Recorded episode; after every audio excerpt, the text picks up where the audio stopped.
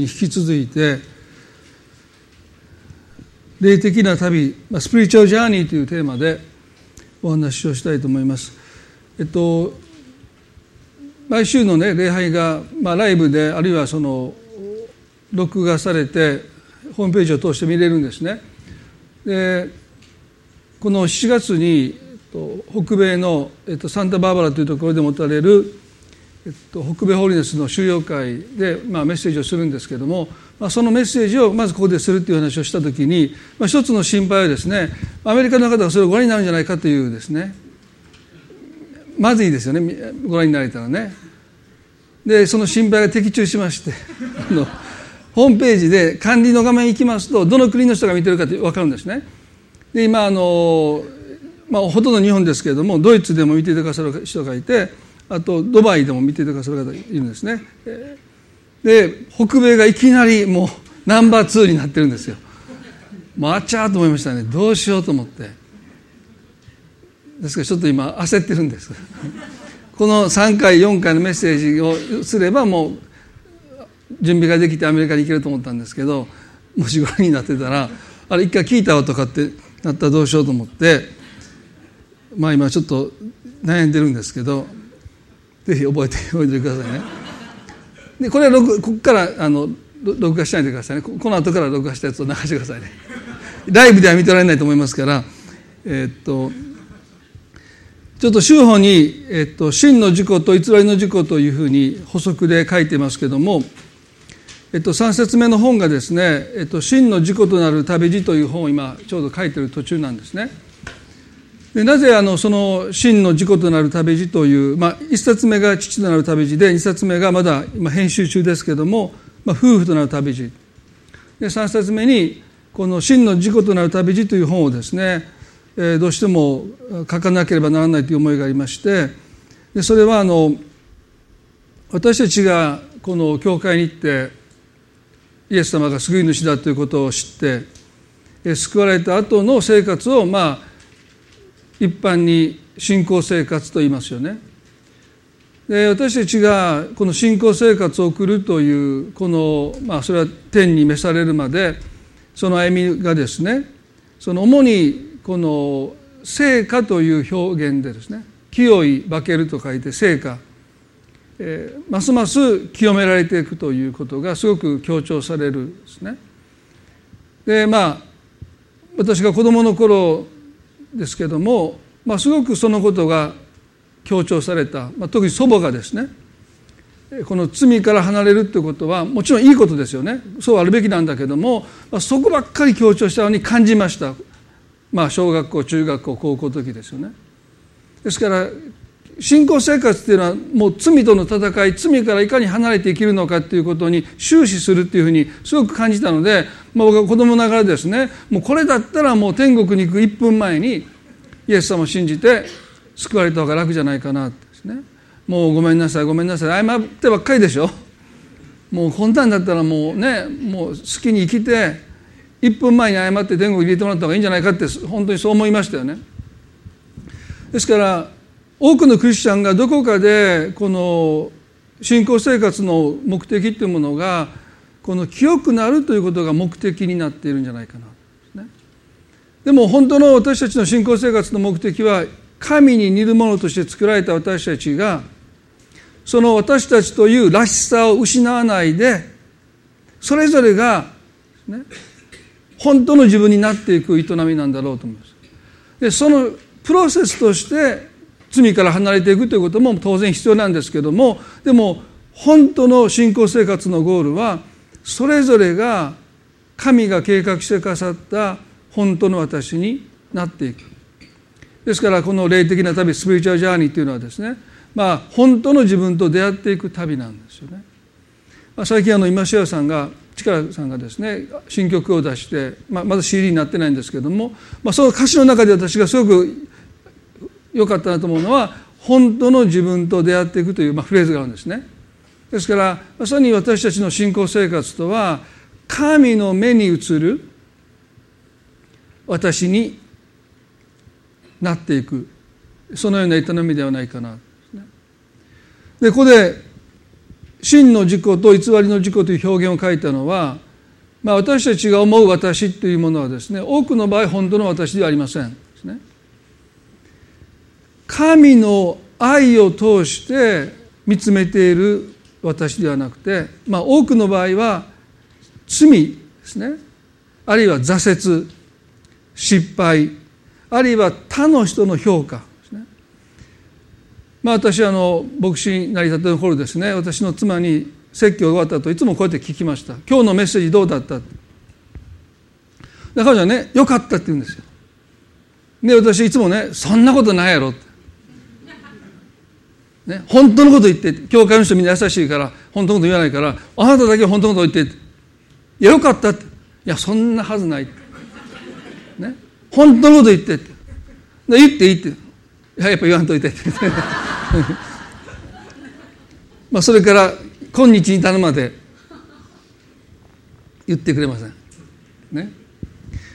まあでも最近はずぶとくなったわけじゃないんですけどももう評価なんてほとんど気にならないですね。でそれは本当の自分と出会えば出会うほど人の目に映る私っていうのはあんまりもう私たちにとって意味がなくなってくるということですよね。自己肯定感という言葉がよく使われますけれどもそれはある意味で真の自己本当の私を私たちが受け入れていくときに私たちの心にもたらされるものであってですね本当の自分でない自分を肯定したって限界があります。でも私が思うところは多くの人は本当の自分でない自分を肯定しようとしてあるいは肯定されたいと思って必死に生きてる。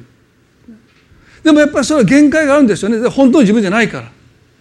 でこのジョン・オートバークというですね方が、まあ、先に書かれたんですけど「神が作られた最高の私になる」という本を書いたんですね。まあ、私ちょっと真の熟との旅路だからちょっと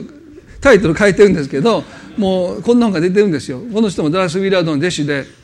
まあ、実は私この人の本を読んでダラス・ウィラードを知ってまああの彼の弟子になっていく、まあ、勝手に弟子で E メールやり取りしたぐらいなんですけどもでもそれでもですね、まあ、すごく彼の人生に影響を受けたんですけどもこの偽りの自己という表現は使わないんですけど彼はこう言いました。見せかけの自分。こうあらねばと思う自分。他の人々から求められている自分。神がこう願っているの願っているのではないかと思う自分。なれなかった自分。偽りの自己というのは偽りという言葉がすごく強烈でなんか偽善的に聞こえますけどそうじゃなくて本当の自分ではない自分。見せかけの自分。こうあらねばと思う自分。他の人々から求められる自分。神がこう願っているのではないかと思う自分。なれなかった自分。こういった自分をいくら肯定したって本当の意味では私が私でいることが嬉しいと思えるような自己肯定感は私たちの中に生まれてこない。そういう意味で信仰生活とは神の目に映る本当のあなたにあなた自身が出会っていく旅です。先週このヤコブの葛藤を少しお話をしましたですね。そこを少し振り返りたいと思いますけれどもアブラハムそしてイサクこのイサクには2人の双子の子供が与えられましたね。そしてその誕生はこうです。お兄さんのエサウが生まれた後ヤコブがそのかかとを掴んでいた。でそれを見てこのイサクとリベカはヤコブと名付けます。その意味は押しのけるものとの意味ですよね。まあすごい名前の付け方ですよね。あなたを押しのける子だってヤコブと呼ばれる旅ごとにヤコブはそのことを思い知らされます。ああ僕ってそういう子供なんだでまさに彼はそういう人生を歩み始めるんですね。父作から愛されることを承認されることを願ったヤコブは兄の立場を得なければ私はいつまでたっても愛されない。ですね。ですから兄のようになろうとします。慣れっこないんですよ。でも今の自分じゃダメだって多くの人が思うように。彼もそうでした。ヤコブでいたらダメだって弟でいたら父は私を振り向いてくれないって。私を愛してくれない。だから私は兄にならないといけないという慣れっこない自分になろうとして彼はもがきます、そして彼が行き着いた答えは長子の権利、兄の権利さえ手に入れば父は私に振り向いてくれるだろうと思った。でも皆さん先週お話をしましたよね。父のイサクがなぜエサを愛したかというと彼が野で獣を捕らえてくるその獣が好きだったという悲しい事実ですね。別にエサはおことが好きなわけじゃない。彼が家に持って帰ってくる獲物が好きだった。まあ現代風で言うとですね息子の給料が高かったので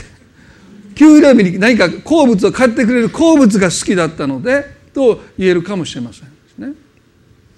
ですから実際のところ父イサクは兄のエサウも弟のヤコブも本当の意味で愛してなかった。でもヤコブは嫉妬していましたからあの兄が持っている権利さえ手に入れば私は幸せになれると考えた。ですから皆さん私たちが嫉妬というものを抱えるとですね人生を非常に単純化します。ね。あれさえ手に入れば私は幸せになれるって、ね、そんなはずないんですよ。そんな魔法のねものなんてないんですよ。それを手に入れた時に私たちは厳密、ね、するだけですね。でもヤコブはあのお兄さんの権利さえ手に入ればきっと父は私に振り向いてくれる。僕は、ね、幸せになれるって思って兄が狩りに出ておそらく獲物が仕留めれなかったんでしょうね。がっかりして疲労困憊してそして飢えと渇きで帰ってきた時に彼はちょうど煮物を調理していたんですね。兄のシャウが当然それを求めます、彼は仕事をして帰ってきたわけですから。でもヤコブはですねあなたの長子の権利と交換しろと言いました。でその時にエサウはもう長子の権利になって何の意味があるだろうって言ってその煮物と自分の権利を交換したわけです。ヤコブはまんまと長子の権利を手に入れたんですけどもでも結局は何も変わらなかった。父イサクは相変わらずエサウが仕留めてくる獲物のことばっかりです、自分には振り向いてくれない。この現実を突きつけられたんだけれどもでもそれでもヤコブは兄になることにこだわります。長子の権利を手に入れた結果として父が自分に振り向いてくれたのかそうじゃない。もう十分分かったはずなんですけど彼はもうそのことにとらわれていきます。真の自己と偽りの自己の相違点はですねこの執着する心に最もよく現れるんじゃないかな。真の自己に生きている時に私たちは、ある意味でありとあらゆるものに対して執着することから解放されます。それは神様の御心が必ずなると平安があるからですねこのジョン・オドバークの5番「なれなかった自分」というのはまさに偽りの事故に生きている人の苦しみです。なれないのになれないことが分かっていてもそこから離れられないんですね。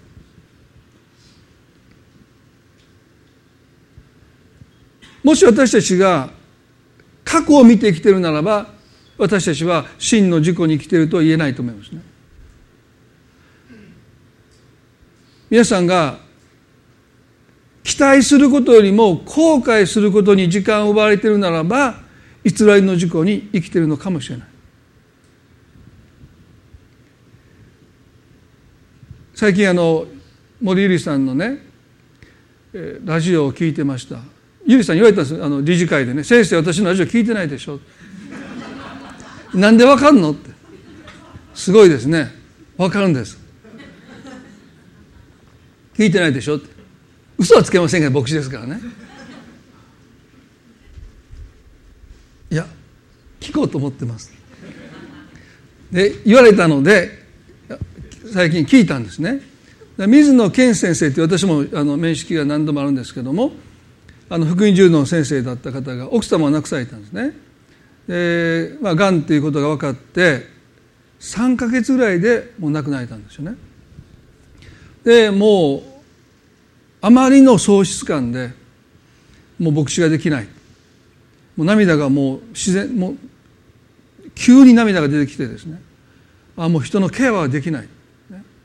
ですからもう牧師をお辞めになって今いろんな教会を訪ねてまあ助けをなさってるんですけどその方が就活ノートっていうのをあの命の言葉社から出されたんですね。でそのラジオの中で、まあ、皆さんラジオを聞きになった方聞いておられると思いますけれども、まあ、医療関係者が各終活終わりの活動のノートはね末期医療に対する、まあ、理解を深めるですね。で経済的な、まあ、法律が書いたものは法律的な、まあ、例えば亡くなった後のいろんな財産のこととかそう法律的な視点から書かれてる。でもキリスト教の牧師としてどういう終活ノートを書くべきかと思った時に人生の整理、ね、あ私の人生はこれでよかったと思えるような人生の整理をするための助けとして、まあ、キリスト教の就活っていうのはあるんだっていうふうにおっしゃって、まあ先生自身ですね。なぜ奥様の異変にもっと早く気づかなかったのか。私は何を見ていたのか。ちょっと様子がおかしいなってなぜ気づかなかったの多くの場合私たちは人生において長く生きれば生きるほど後悔っていうものは増えてきますよね。でもそのラジオの中で先生がおっしゃってたことはですね。でもやっぱり私たちが人生を整理していくならば、ね、よかったと思える。神様そういうふうに私たちの人生をしてくさってるんだって。ですからもちろん後悔することは私たちが成長する上での一つの成長痛ですけども後悔の中にとどまるということは神様の御心ではありませんよね。後悔すること今度はうまくやっていこう。今度はちゃんとやろうっていう意味で後悔という思いを持つことそのものは悪くないんですけれども多くの人はそこに住処を設けてそこにとどまっています。それは神様の願いではありません。私たちの人生は旅ですからしばらくするとやっぱりそこから旅立っていかないといけない。許せない自分を許して前に進まないといけない。でも多くの人がそれがなかなかできない。真の自己に生きるとは神様に許された自分を、ね、精一杯生きるってことなんですよ、ね、神様の目にも私たちは許されてるんですから、ね、開き直ったらダメですよ、ね、でも悔いて泣いて後悔して自分を責めてでもどこかで私たちはそんな自分と別れを告げて本当の自分になっていく旅を始めていかなければならない。このエペソの2章の一節にこう書いてます。手法に書いてますね。私たちは神の作品であって、良い働きをするためにキリストイエスにあって作られたのです。神は私たちが良い行いに歩むように、その良い行いをもあらかじめ備えてくださったのです。私たちは私の作品ではなくて神の作品だと書いてますねですから神様が私たちの人生に働いていてくださって私たちが本当の私になっていくためにここではね良い働きすら神は備えていてくださるんだでちょっとそのことをねあの今日のメッセージと外れますけれどもお話したいと思うんですね。神様は皆さんが本当の自分神の目に映る真の自己になっていくために必要な良い働きを皆さんの人生に置いていてくださいます。でも多くの場合その良い働きと自分とがふさわしくないのでマッチングしないので多くの人はスルーします。私その今でも覚えてるんですけど中学の時ですね。大体出来の悪い中学生でした。中2中2の男子で一番出来がダメでしょ。中1はまだ可愛いけど中3ちょっと隣だけど中2はもう本当アホですよね。でも中2の時だったと思いますね。まああんまり勉強好きじゃなかったし優等生ではなかったんですけど私が座ってる横の男の子がですねまあ細い弱いいじめられっ子だったんですね。でごっついある男の子が何かのことで切れてて授業中ね。そしてもう立ち上がってその弱い子を殴りかかったんですね。で私ここで座ってる横に。でとっさにですよ。弱い子を私覆ったんですこうやって。ね。自分でそんなことするタイプじゃないんですよ。どちらか殴られた見て喜んでるタイプなんですけどはって覆ったんですね。そしたらその殴りかかってるのが僕を殴ったら倍にして返されるの知ってますから僕を殴らないようにその多分ね椅子をバンって引いた時にその子の足にバンって当たったんですね。で痛いって言ってでバーンって立ち上がってるんです。でもその椅子をパンって引いたぐらいで、まあ、足が当たってそうあんたも足出しすぎて悪いのにもう切れてでも僕がこうやってるもんだからねもう殴れないんですよ。もう僕殴ったら僕も絶対殴り返しますからね。だからもううーってやってるんですよ。で何分ぐらいでしょう？2分か3分。こう殴ろうとするけど僕はもうこっち行ってこっち行ってもうその子をかばうんですよね。そしてもう諦めて椅子に座ったんです。授業中ですよ。先生も止めに入れなかった。で終わりました。でパッと僕周り見たらねクラス全員がですよ。なんかこうえー、っていう顔で見てるんですよ。多分ねみんなびっくりしたと思うんですねあの豊田がかばったって。あいつ殴る方ちゃうのって。そういう目なんですよ、ね、でももう僕いいことしたのにもうなんかめっちゃ恥ずかしくなったんですよ。もう顔真っ赤かなやるんじゃなかったってここだと思いながら責任ついたんですね。彼らにとってそれは僕らしくなかったと思う、彼らの目に僕らしいのはもう、まあ、守るというよりもそいつと喧嘩する方なんでしょうどっちかというとね。でやらなきゃよかったって。なんで自分らしくないことしちゃったんだって。だか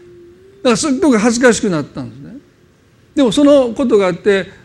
多分家に帰った時でしょうか。その後でしょうかね。あの日殴りかかりそうになった友人を友達でも何でもないんですよ。ただ横の席でその体の細い小さなね。こうかばった自分がすごくねもしかしたら本当の自分じゃないかって。いやもしかしたらそういう人間になれるのかもしれないって。いつも殴る側にいましたけどかばう側になれるそんな人間にもしかして僕はなれるんじゃないかなという思いになったんですね。まあでも次の時からそういうことは起こりませんでしたけどあまりの単発でですね私の人格になかなかなっていかなかったんですけどでもねこの聖書のエペソの2章の10節をね読んだ時にあれも偶然じゃなくてとっさですよ計算してないんですよ。女子にモテたかったけどそのことじゃモテると思ってやったわけじゃないんですよ。もう何も考えないでもう立ち上がってかばったんですからね。でそんな自分が自分らしくなくてみんながええー、っていう顔で見られたのでなんかすごく良いことをしたのにすごく恥じってしまってもうあんなことするするもんかってどっかで思う自分と同時にね。あれは神様が私の人生に備えてくださった良い働きだったんじゃないかなとこの聖書の箇所を読んだ時に初めて思いました。あまりにも単発でしたけどでもどこかでそういう人間に自分がなっていけるんじゃないかって、ね、それが私にとって支えになり、ね、だから言いましたよね。35年前の高校生の友達に数ヶ月前会った時に牧師って優しい人がなるんじゃないかって言われましたからね。なんで豊田が牧師やってんねやって。だそういう意味では変わったと思いますよちょっとね。多少ないとも。でも私が私になっていく上で私が頭で考えてこうなろうって思ってなれるんじゃなくて神様が私たちの人生に備えてくださる良い働きと出会ってそれが多くの場合私らしくないんですよ。こんなこと私する、ね、キャラじゃありませんって。そうやって私たちは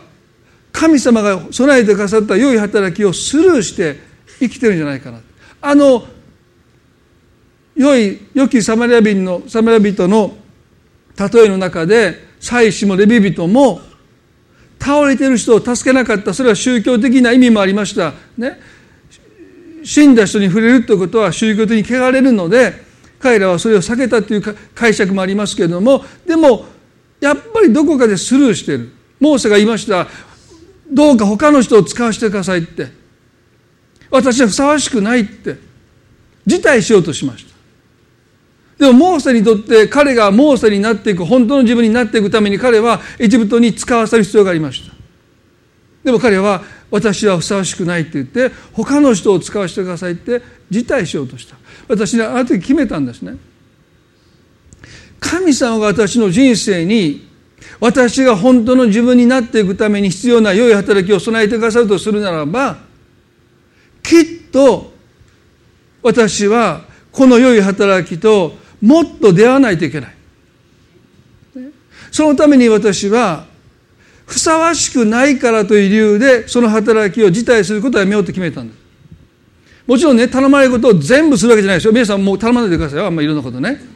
いいこと聞いた今日言ったのはっきりと。もう録もされてるからもうこれから何でも頼もうって言ってね。ちょっと家が片付けてくださいとか言っても行きませんよ。僕そんなね。行かないんだけど。でもコーリングっていうですね神様が声をかけてくださる。それが証明飯という意味ですよね。コーリングそれほとんどの場合人から頼まれるということを通して私たちは良い働きと出会います。ですから今4月から大阪聖書学院というところで非常勤の講師をしているのも頼まれたんですね。先生授業をやってもらえませんか？で私はね私よりもふさわしい人はたくさんいるって。でも私はふさわしくないという理由で断ることはしないって決めましたのでそれは理由にならない。他の理由探さないといけないですね。で先生の都合の日でそのと言われてもこの日じゃないと無理って言われたらその日は無理ですって言えるんだけどもう合わせますからって。何曜日でもおっしゃってくださいって。そしたらもう火曜日だったらまだ比較的行きやすいかな。あも火曜日にします。で午前中もう午前中にします。でも逃げれないんですね。であもう分かりました。で私にとって今思うのはこの大阪聖書学院で非常勤の講師をするこの働きと出会っていくのも私が私になっていくための神様が備えてくださった良い働きだろうと思いますね。皆さんに励ましたいと思います。もちろん私たちは限界がありますので何でもかんでも引き受けるわけにいかないんですけどもでももしかしたらこの働きはこの頼み事はこのお願いは私が本当の私になっていくために神様が私の人生に備えてくださった良い働きであるかもしれないって思ってノーを言う前に少し時間をとって心を開いてこれはあなたが用意してくださった良い働きでしょうかと神様に聞いていただきたい。皆さん私がね見牧をした時に彦根の教会を、まあ、100キロ以上ある教会を両方の教会の責任を、ね、持ってほしいと言われた時に義理の父母が家に訪ねてきましたよ。頭下げられましたよ「ノブさん助けてほしい」って。私ノーって言いましたね。無理ですって。また尋ねてくる「ノブさんもう一回考えてくれませんか?」いやお父さん無理です。お帰りください」って言って、ね、帰っていただきましたね。3回か4回断りました。1回実らなかった。ね、絶対無理と思ってますから。100キロ以上離れた彦根までね日曜日車で行って。そんなの絶対無理だと思いましたから。でもあるね牧師からねまあジェリーさんっていう私のメンターがですね「いやあなたできるよ」って軽く言われました。ね。で腹が立ったんですそんな軽々し言わんといてって。一つの教会でも牧師燃え尽きるケースが多いのに二つの教会だともう絶対無理だって。でちょうど教会が建築してた時でしょ。もう絶対無理であなた祈ったのかって。いや祈ってない。いや祈るの怖いもう祈った大体どういうこと神様言うか何となく感じるので。まあでももう降参してもう,、まあ、もう祈りますって祈ったら案の定。ですね。もう GO ですよね。あそうですかって言って。で結局見牧をして今振り返って思うとですねやっぱり私が私になっていくために12年間約ですね、まあ、今も顧問牧師としてはかかってますけれどもその働きをすることは私にとっては神の備えた働きだったと思います、ね、心を閉ざして祈ることしないで祈ることさえしないで断り続けていましたけれども神様が私の心を開いてくださってそれを引き受けていくんですね。でその中で神様は私の中にたくさんのことをしてくださったと思います。一つはですねちょうど教会はニューライフの場合、ね、緩やかに成長していましたんですね。ああ僕はやればうまくいくんだ。彦根の教会も僕が行けば間違いなくもっともっと成長しましょうって言ったらね年々あの減っていくんですね。私にとって非常に大きなレッスンでしたね。私が何者なのかじゃなくて神様の季節のある時に私たちがそこに植えられたらもちろん教会成長しますけどある季節に牧師が置かれたら教会は減っていくんです。それも私たちがどうこうじゃないんですよね。ですから私が彦根に行くことによって教会は成長するどころかだんだんだんだん人が減っていきました。ですねで今次の牧師になって増えていってます。もうちょっと腹立つんですけどね。だからもう私がどうこうじゃないんですよね。神様が素晴らしい働きをしてくださってる中に、まあ、私たちはもう呼ばれたら声をかけていただけたらですね。だ大切なことは、ね、何か偉大なことを成し遂げるかじゃなくて私が私になっていくかどうかなんです。私たちの人生の物差しは損か得じゃなくて私が本当の自分になるのかならないのかが聖書がおそらく私たちに示す唯一の物差しじゃないかな。これしたら得じゃないから。でもあなたを失ったら損なんですよ。だからイエスはねたとえ全世界を手に入れても魂を損じたら何の得がありますかって言われたら装備なんですよ。あなたが本当のあなたになっていく。時にそのために私たちは理不尽な苦しみを人生で受け止めていかなきゃならないことがあるってことですよね。ヨセフがヨセフになっていくために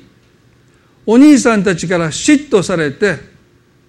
奴隷としてエジプトに売り飛ばされるという苦しみを彼がもし避けて生きようとしたらヨセフはヨセフになれなかった。でしょ？神は兄たちの心に嫉妬心を起こして殺意に変えてヨセフを殺させようと仕向けたわけではありません。それは兄たちが勝手に妬みを持って父から溺愛されたヨセフを11番目の息子ですよ。上に10人息子がもういるのに父はその自分たちを愛してくれなくて、まあ、2人の妻のね愛した方をその長男のヨセフを愛すわけですけれどもでもそのことで妬まれて殺意を抱かれてそして奴隷として売り飛ばされてそして買い取られたポテファラの家ではその妻から誘惑されてヨセフがその誘惑を何度も何度も断った結果としてこのポテファルの妻はヨセフが私に暴行を働こうとしたというその偽りの嫌疑をかけられて彼は10年間牢獄に投げ込まれます。人の目にヨセフは不幸の中の不幸ですね。彼ほど不幸な人はいないって。でもね物差しを変えてみたらどうでしょうか。ヨセフが本当のヨセフになっていくために彼が人生で経験したことは不幸なんでしょうか？予分もこう言いましたよ。苦しみにあったことは私にとっては幸いでした。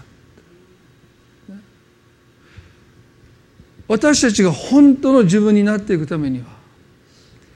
私たちが人生で測る物差しをこの世が私たちに示す損得の物差しではなくてあなたが本当のあなたになっていく。それが私たちの物差しであるべきです。ですからこれは得すりますよ。全世界手に入れるかもわからないけど本当に自分を失うならばイエスは何の得があるでしょうか。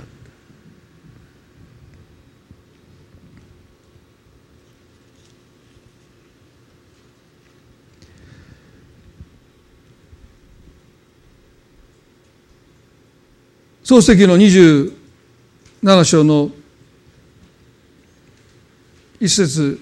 最後に少しだけお読みして終わりたいと思います。今日はあのメッセージしようと思って1ページで終わってしまいました。すみません。あの予定した内容以外のこと今日はなぜか知らないですけど話してしまったのであのすみません。今日のメッセージの予定は来週しますけれども。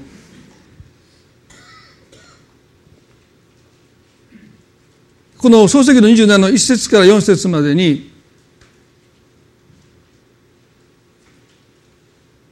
イサクが年を取り視力が衰えてよく見えなくなった時長男のエサを呼び寄せ彼に息子よと言った。すると彼ははいここにいますと答えた。イサクは言った。見なさい私は年老いていつ死ぬかわからない。だから今お前の道具の罪と弓を取って野に出て行き私のために獲物を仕留めてきてくれないか。そして私の好きな美味しい料理を作りここに持ってきて私に食べさせておくれ。私が死ぬ前に私自身がお前を祝福できるためにと言いました。まあここでイサクは自分がもうすぐ死ぬということをですねここで感じます。まあ彼はすぐ死ななかったんですけども視力が衰えてもう見えなく目が見えなくなってきてもうもうそろそろ私は死ぬだろうと思った時に彼はですね最後のお願いとしてイサクエサウにまた野に出て獲物を仕留めて料理を持って私に食べさせてくれと言いました、人生の終わりを悟ってもう残る時間がわずかなのにイサクは美味しい食べ物が最後の望みとして求めてますよね。本当だったらね残りの時間を息子と語り合うべきですよね。もう私残された時間がないのでゆっくり話そうって。あるいは妻はどこだってレベカを探したりヤコブを探すんだけどもう相変わらず彼はですね美味しいものが食べたいからちょっと言ってくれないかってまあなんとなく読んでて悲しくなってきますけども。でここでね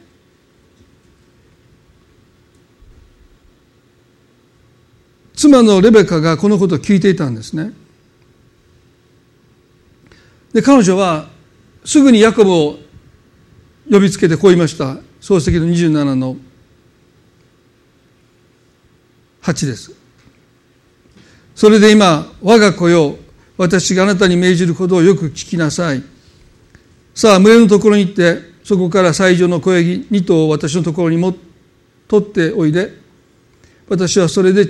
父上のお好きなおいしい料理を作りましょう。あなたが父上のところに持っていけば召し上がって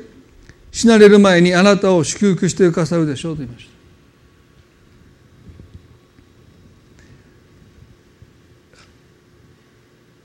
このイサクの妻でありエサウとヤコブの母のリベカはですね死を悟ったイサクが兄のエサを祝福する長子の祝福を祈ることを聞いた時にエサウが野に出かけてる間に自分で料理を作ってヤコブに持って行かせてそしてその長子の祝福の祈りをあなたが受け取りなさいと仕向けます。自分の夫がもう死のうとしているそんな夫を裏切って騙してまでしてなぜ母のリベカはヤコブにその祝福を受け取らせようとしたんでしょうか、ね、子供の幸せを願う母親は世界共通ですよね。時代を超えて母親は、まあ、父親もそうですけども子供の幸せを願います。ですからリベカが、ね、ヤコブの幸せを願うことは健全ですけれどもでも兄の餌を押しのけてまでしてなぜヤコブをレベカは愛そうとするんでしょうか？あるいは夫を騙してまでしてヤコブを愛そうとするのか。行き過ぎてます。一脱してますよね。リベカがこの双子の息子をタイに宿した時に創世記の25章にですねこのお腹の中で双子がぶつかり合うのを彼女は非常に心配になった。こんなお腹の中にいる時からこんなにぶつかってるんだったらもうこの子たちが生まれてきて成長していくならばもしかしたらもう憎しみ合って殺し合うんじゃないかって。そんなふうに心配して彼女は神様に祈るんですね。これが漱石の25章の22節23節です。子供たちが彼女の肌の中でぶつかるようになった時彼女はこんなことでは一体どうなるのでしょう。私はと言った。そして主の御心を求めて主の御心を求めに行った。お腹の中でぶつかり合うその兄弟の将来を案じてこんなことでは一体どうなるのでしょうと言いましたけれどもその後がすごいですね。私はって自分のことを心配してるんですね。子供のことじゃなくてこんな喧嘩する子供の母になってしまう自分のことを案じてリベカは神の前に御心を求めるんですね。すると神様が驚くべきことをリベカに告げます、すると主は彼女に仰せられた二つの国があなたの体内にあり二つの国民があなたあなたから分かれ出る。一つの国民は他の国民よりも強く兄が弟に仕えると言いました。兄が弟に仕えるとおっしゃったリベカは耳を疑ったに違いない。え兄が弟に仕えるんですか？弟が兄に仕えるんではないですか？でもイエス様はこうおっしゃいましたね。後のものが先になる。まさにこれは神様の摂理の象徴的な表現です。ね、弟が兄に仕えるんじゃなくて兄が弟に仕える。後のものが後になる先のものが先になるのが普通なんですけれどもイエスは後のものが先になる。私たちの一般常識では、ね、考えられないことあってはならないこと理不尽なこと不条理なこと。その中に神の摂理が隠れている、あの武道院で働いた人たちはそのことが分からなかったので私たちは朝早くから働いたのにあなたはこの5時から来た1時間しか働かた者たちと同じ1デナリしか私にくれないと言ってその1デナリ受け取ろうとしませんでした。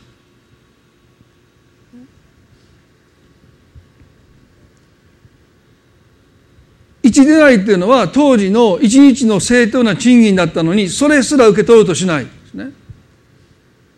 それは彼らの心が不当に扱われているという怒りがあったからです。朝早くから働いた俺たちが何で1デナリなんだって。でも主人は言いましたよ。私はあなたと1デナリの約束したではないか。あなたは自分の分を取って帰りなさいと言いましたね。多くのクリスチャンが、ね、本当の自分になっていくために一つクリアをしないといけないのはこの神の摂理と和解していくということ。すなわち兄が弟に仕えるということはエサオにとっては受け入れがたいことですよね。なんで兄貴の俺が弟に仕えないといけないんだでもねエサウがエサウになっていくためには使えるということがどうしても彼に必要でした。ヤコブがヤコブになっていくためには使えられるということが必要ですけれどもでも反対にエサウがエサウになっていくためには弟に使えるということが彼の人生にはなくてはならないものだったんです。ですからねやがてエサウはヤコブに使えるようになっていきます。なんで兄の俺が弟に仕えなければならないんだと言い続ける限りにおいてエサウが本当のエサウになっていくことはありません。神様が私たちを本当の私たちにしてくださるプロセスにおいて私たちは神の摂理をへり下って認めないといけないそれは後のものが先になるという理不尽がまかり通るなんで私がこんな目に遭わないといけないんだって私たちが思えることの多くがですね私が本当の私になっていくために神が人の思いを超えたご計画の中でそれを許されてるんだって。ですからエサウがエサウになっていくためには弟のヤコブに仕えるということがどうしても必要でした、ね、皆さんだってこれからの歩みの中で神の摂理っていうものと和解していくこと。へり下って受け入れていくこと。なんで私がというところにいつまでもこだわらないでもしこのことを通して私が本当の自分になっていくならば喜んで仕えていきましょう。喜んでそうしましょう。喜んで許しましょう。損得じゃないんですよ。なんでいつも私がいつもいつも損をしないといけないんですか？ってもう私はそんなことしたくないって。でも損得でしょうか？そうじゃない。神様があなたをお作りになった時にあなたはこういう人間になれるんだよって。そしてそういう人間になれることをあなたに確信させる瞬間が皆さんの人生にもたくさんあったと思います。私にとってはとっさに友人をかばったというそのことも私にとっては私が人を傷つける人から人を守れる人になれるかもしれない。誰も信じてくれませんよ。みんな意外な目で私は見てましたけどもでも神様だけは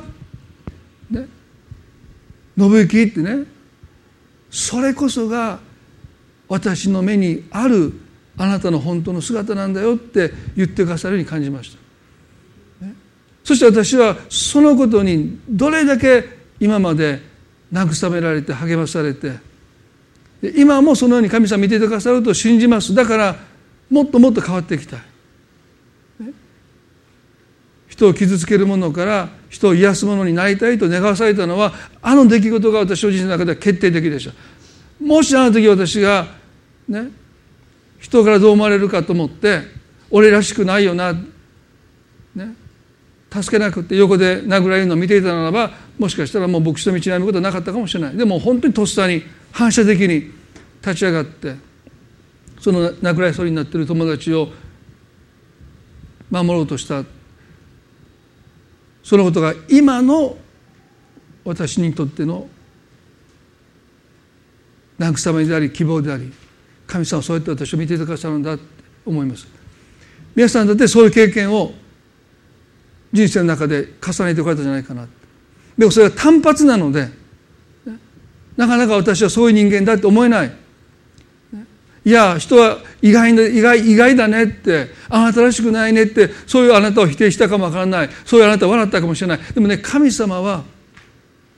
それこそがあなただよって今も見つめてくださってるんだということ。そして私たちそういう自分にますます出会ってそういう自分になっていくことが私たちの信仰生活の営みそのものなんだということを覚えたいと思いますね。一言祈ります。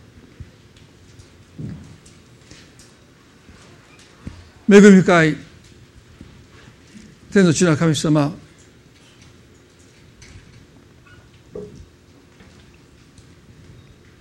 すべての人は神に似るものとして作られたと書いています。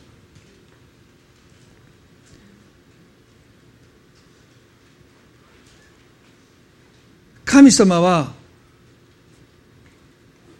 私たちを作ってくださった創造主です。私たちは私の作品ではなくてあるいは他者の作品ではなくて神様あなたの作品であることを感謝します。私は私の人生を自らの手で壊してしまいます。あるいは人が私たちの人生を傷つけ壊してしまいますけど。でも神様私たちの人生は今やあなたの手の中にあります。あなたは私たちの人生で起こったあらゆる出来事を神の設備の中で働かせて益にしてくださる。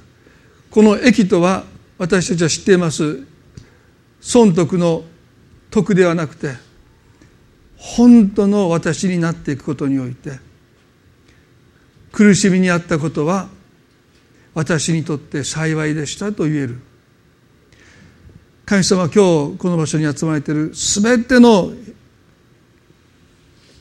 人々の人生の中に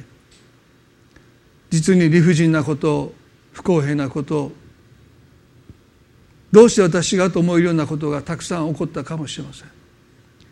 でも神様あなたはそれらの全てを働かせて益にしてくださる方です。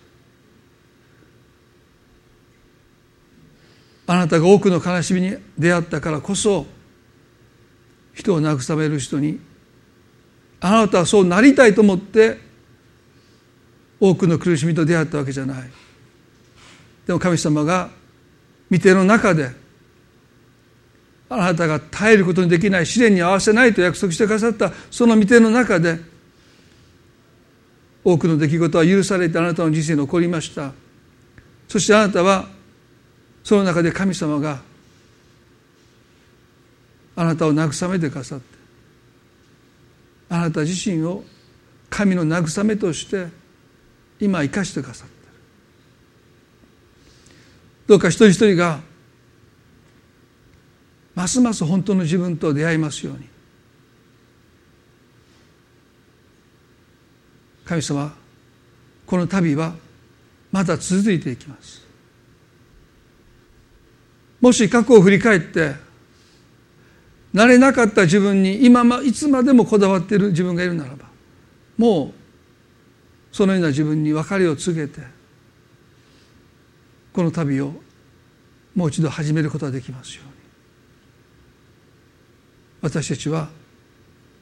神様がご計画してくださった。本当の自分に必ずなれます。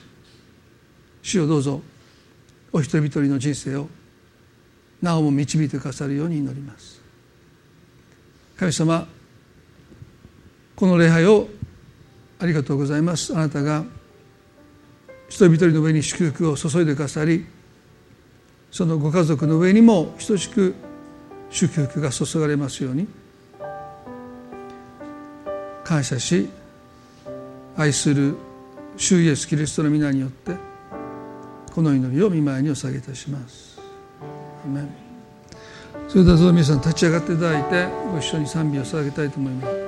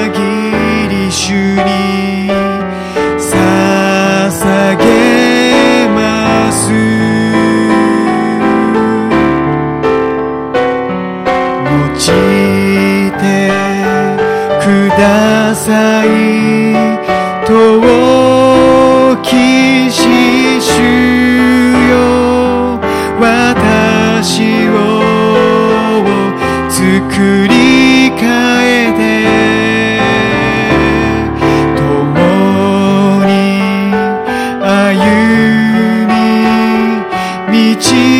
い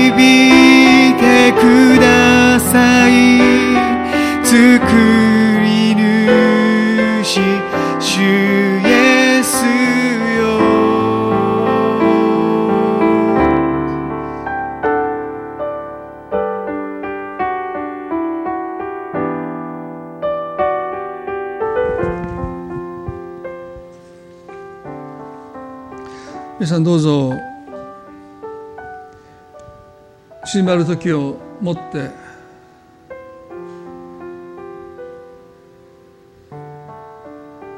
本当の自分に出会っていくために偽りの自分と別れを告げていくために一つの気づきはですね話したくない自分と出会うこと。私たちは話したい自分はどんどん話しますけども話したくない自分がいます。触れられたくない自分。その話題になるとついもう言葉が口が閉ざされていく自分。私たちは気がつかないかもしれませんが人の目にはもう明らかに話したくないということが明らかです。何かやっぱり隠してしまう。それは恥の痛みがあるからでしょうか？どうぞ皆さん私はどんな自分に対して話したがらないのか。そこには恥の思いがあり罪の思いがありまだ許された自分と私たちは出会ってない。でももう神様は皆さんを許していますよ。ペトロにはあなたは三度私を裏切りますよって前もってイエスおっしゃってくださった。もう全ては神の前にさらけ出されていてそれでいて神は私たちを愛し受け入れてくださってる。だからもう私たちは自分を隠す必要なんかないんだ。でもそれでも私たちは話したがらないという意味において自分を隠してしまいます。もちろん皆さんは自分のことを誰も彼氏もにペラペラ話す必要はありませんけどもでもそういう自分がまだいるんだってことに気がつかされた時にまず神様に話してください。神様私はこんなことです。このことについて私は口を閉ざしてきましたけどもあなたには話したいと思いますって言って。人には話せなかった隠してしまう自分の本当の姿を認めて神様に話す時にそのあなたがどれだけ愛されてどれだけ許されているのかあなた自身が必ず気がつきます。ぜひそのことをしていただきたいなって。そのことをこの1週間一つの祈りの課題として持っていただきたいなと思います。それでは礼拝これで終わりたいと思います。この後すぐに教会の墓地で